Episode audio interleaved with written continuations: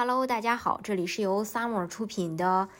呃澳洲移民，我是 Summer，欢迎大家在听节目的同时发弹幕、写评论。想了解更多的移民资讯，可以加微信二四二二七五四四三八，或者是关注公众号“老移民 Summer”，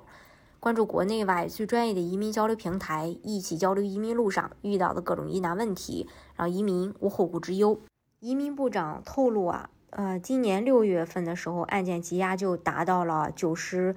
六点二万份，其中呢包括五十七点一万份临时签证，近十五万份技术签证和二十三点二万份家庭签证。呃，然后阿尔巴尼斯政府在九月的就业和技能峰会上承诺过加快签证处理速度，提供三千六百万的澳元，并在未来九个月内雇佣五五百名五百名这个。新员工随后呢，处理签证的工作人员增加了三百名。处理方式优化后，他人们终于看到了在减少签证积压方面，澳洲取得可喜的进展。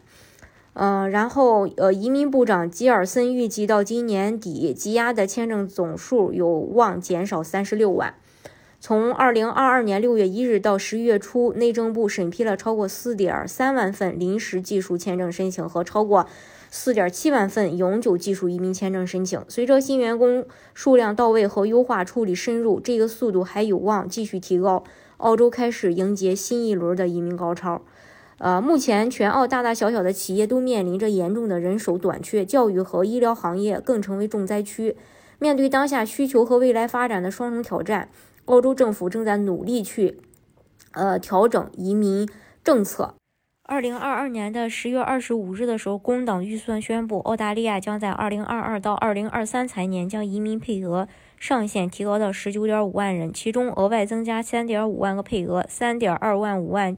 三点二五万将全部配呃分配给这个技术移民大类。那二零二二年十月二十八日，一项优先处理技术签证申请的部长级指示生效，它建立。在正在进行的缩短技术签证处理时间和清除签证积压的工作的基础上，这个指示更加贴合人才市场的实际需求。它还规定，优优先去考虑与与医疗保健和教学职业相关的申请，包括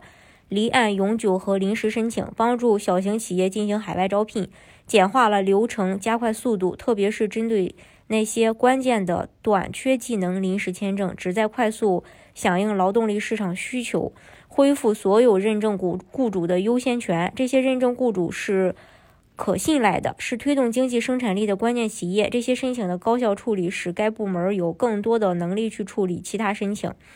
停止已经过时的优先移民技术职业清单和关键行业，减少优先级的数量。这将提高效率，并有助于缩短整个待处理案件的处理时间。除了缓解亟待解决的劳动力市场需求，联邦同时开启了未来移民战略的新蓝图。二零二二年十一月七日，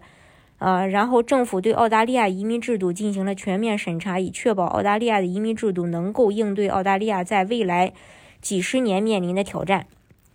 当前全球人才竞争加剧，澳大利亚。呃，加大力度去吸引海外人才，推动阿尔巴尼政府下定决心对移民系统进行了数十年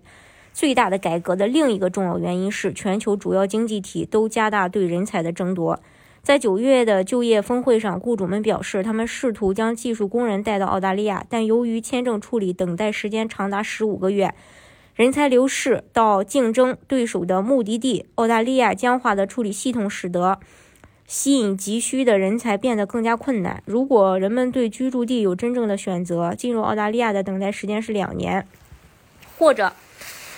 进入加拿大的等待时间是五天，那么我们就没有机会参加那场比赛。内政部长克莱尔·奥尼尔说：“废除技术职业清单将加快处理时间，并更准确地识别劳动力短缺问题。这种情况更有可能出现在高技能和高工资的工作中。”审查还将评价临时技术移民收入门槛儿。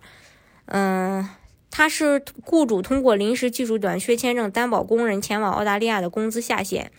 澳洲智库格拉坦研究所建议最佳水平是七万澳元，它将帮助防止移民工作者遭到剥削，并保持工资增长，又不至于。妨碍大多数年轻的移民工作者获得临时技术移民签证。工会和行业预计将在审查中发挥关键作用。审查的任务是寻求保护工人免受剥削的方案。移民部长吉尔斯表示，国际流动性对于经济活动已经很重要了。对于澳大利亚来说，这种重要性将随着时间的推移而继续增长。我们需要一个能够吸引和留住人才的系统，一个简单、高效并与澳洲现有技能互补的系统。